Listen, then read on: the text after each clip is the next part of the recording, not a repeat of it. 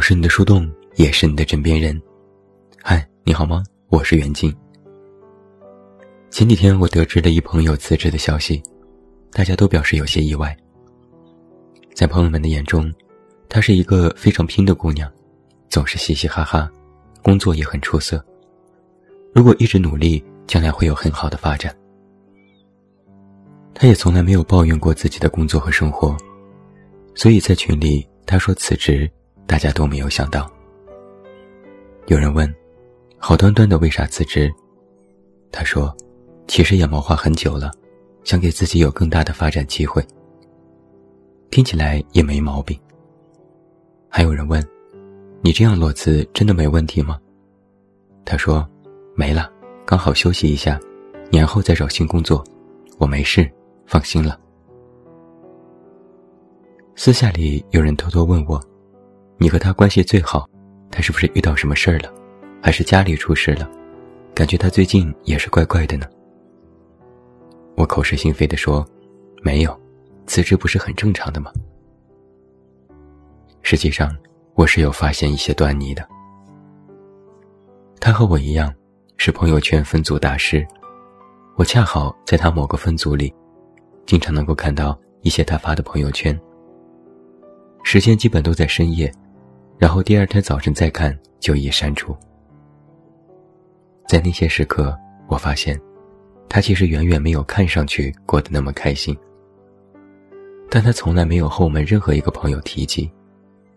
他没说，我也没问。可能，他其实并不想让我们这些朋友知道。他只是在大家的关心下，表现出一副我依然很好的状态。我另一个同事也这样。某段时间，我发现他的脸色明显不好，整天顶着黑眼圈。偶尔问起，他多打马虎眼，说追剧、打游戏睡得晚。过了几天，他渐渐好了起来，又变回那个以前开朗的样子，我也没太在意。直到后来某次因为电梯故障，我从消防通道里急忙忙下楼。推开厚重的门，隐约听到有个人在楼上打电话，语速又低又急，听不清说什么。那个人在来回踱步，过了一会儿，悄悄推开消防门走了出去。我好奇地向上看了一眼，原来是我那个同事。他那天穿了一件天蓝色的羽绒服，特别显眼。我也走上楼，闻到了浓重的烟味儿。地上有一堆烟头，我这才想起，好像上午的确很久没有看到他，原来是在这里打了一个长时间的电话。回到办公室后，我看到他在茶水间冲咖啡，然后举着杯子发呆。我走过去悄悄问：“怎么了？是不是家里有事？”他吓了一跳，转头看着我，眼睛红红的。他摆摆手说：“没事儿，就是有些困，喝杯咖啡。”我点点头，不舒服就回家休息一下，没关系的。他挤出一个微笑：“没事，我先去工作了。”他侧着身子从我旁边快步走了出去，我隐约又闻到了风油精的味道，可能是休息不好，抹一些用来提神。后来。我们再没有提起过这件事。他依然照例上班下班，直到今天，我也不知道他到底发生了什么事情。尤其是身在职场，好像过度的关心和打探会侵犯别人的隐私。别人说很好，于是也就不多问什么了。很多文章都曾经这样说过：成年人就是一个喜欢说我很好。和我没事的物种。说的多了，就有些欲盖弥彰。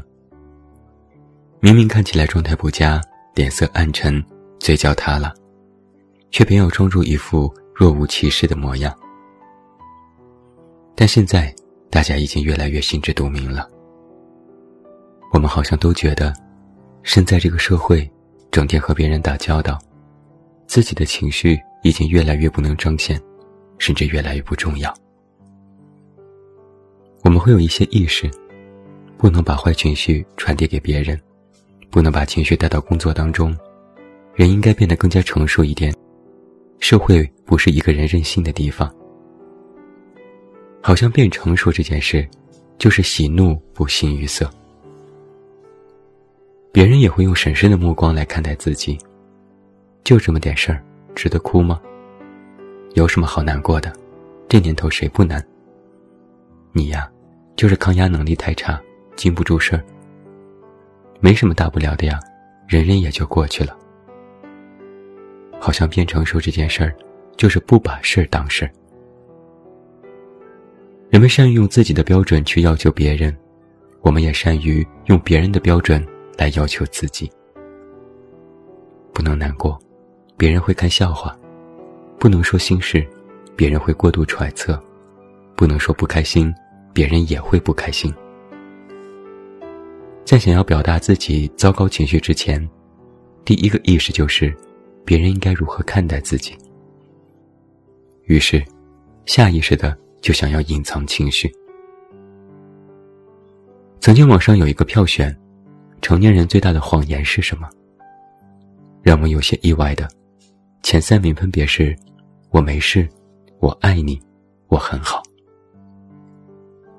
当一个人的情绪在别人眼中变成是一件小题大做的事情时，那么说出来就显得更加不合时宜。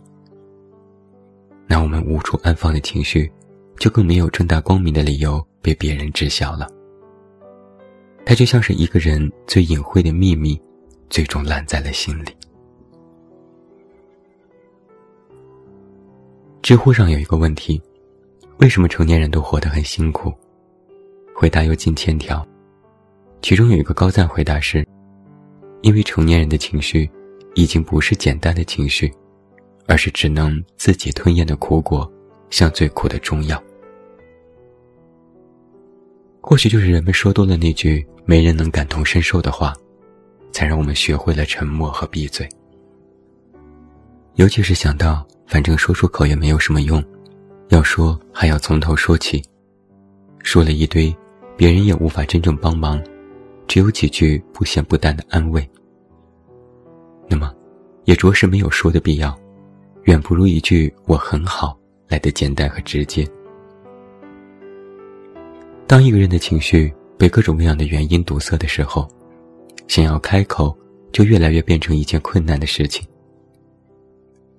之前我看到一个陌生人发的微博，他说自己从小到大都非常内向。不善交际，以前觉得没什么大不了的，但工作后发现自己没有办法融入职场，非常难过，觉得自己有病，该怎么办？底下有人回复说：“亲爱的，内向不是错。”一时间我就有些唏嘘，我也经常收到过许多读者发来的类似问题：太内向怎么办？有些孤僻怎么办？不爱说话怎么办？不懂交际怎么办？大家都觉得，活泼开朗、游刃有余的人才更受欢迎，要吃得开。而一个人若表现得唯唯诺诺，就是不够成熟和体面，略显幼稚，甚至是一种错误。人们觉得只有那些八面玲珑的人才更适合在这个社会生存，其他人的一些不被接受和认可的个性。就会被冠以怪癖的偏见。当合理成为了一个成年人的标签，于是，包括情绪在内的诸多个人因素，就开始学会了自我隐藏。有时，其实我也不喜欢一些安慰的话，当然，他们是出于善意。我们在安慰别人时，经常说：“你要快点好起来哦。”好像是在督促。难过的人要赶紧正常起来，做一个合理的人。当我们都在努力让自己变成一个合理的社会人时，内心的感受其实才更加的五味杂陈。每隔几天，我都会在公号后台收到不同读者发来的不同的长长的留言。他们需要一个树洞，需要倾诉。那里面。有关于学业的困扰，有关于感情的问题，有关于工作生活的种种麻烦。有时我会微微有些吃惊，小小年纪的朋友，却遇到了一大堆无法与别人倾诉、必须独自消化的难事。有些事放在我的身上，未必都能够顺利解决，可他们却要独自面对。还有一些人在留言之后都会加一句：“远近，我不需要精选留言，不需要你回复我。”我甚至希望你假装没有看到。我就是想找一个地方倾诉一下，说出来我就好受一些了。我默默地看着他们发来一段段的文字，觉得大家每个人活得都不容易。每个人都有自己的烦恼，而这些烦恼，有百分之九十都是不能被外人知道，尤其是不能被熟悉的人知道。他们只能停留在某个公号后台，三天后就无法看到，也无法回复，永远成为了树洞中最隐秘的一部分。他们很安全，但也很无助，没有回音，也没有去路，就只能被倾诉出来，然后心里感觉稍微好过了一些。那些平日里笑得最没心没肺的人，可能已经在背地里。偷偷难过很久了，大概这就是我们每个人成长的必经过程吧。让自己变得更加理智、更加成熟、更波澜不惊、更情绪稳定，做一个合理的成年人。笑的时候都要注意表情管理，哭的时候也不敢发出声音。可能，生活留给我们每个人的时间都不多。就连难过，我们都要抓紧时间，因为没过多久，我们又要投入到滚滚洪流当中，去历练，去变化，甚至都来不及感受，就要接受世界给予我们的新的难题和考验。当难过都变成了必须是一件偷偷摸摸、匆匆忙忙完成的事情，我们才会觉得，自己过得着实有些辛苦。当那些自然而然的事情，我们已经不再能够自然而然接受的时候，我们才会觉得自己不能够活得随心所欲了。或许，难过的确不能解决任何问题。身为成年人，我们更渴望得到解决问题的方法论。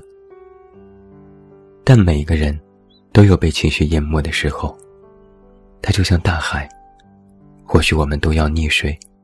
甚至在潮水淹没头顶的那刻，我们都没有机会发出求救的声音。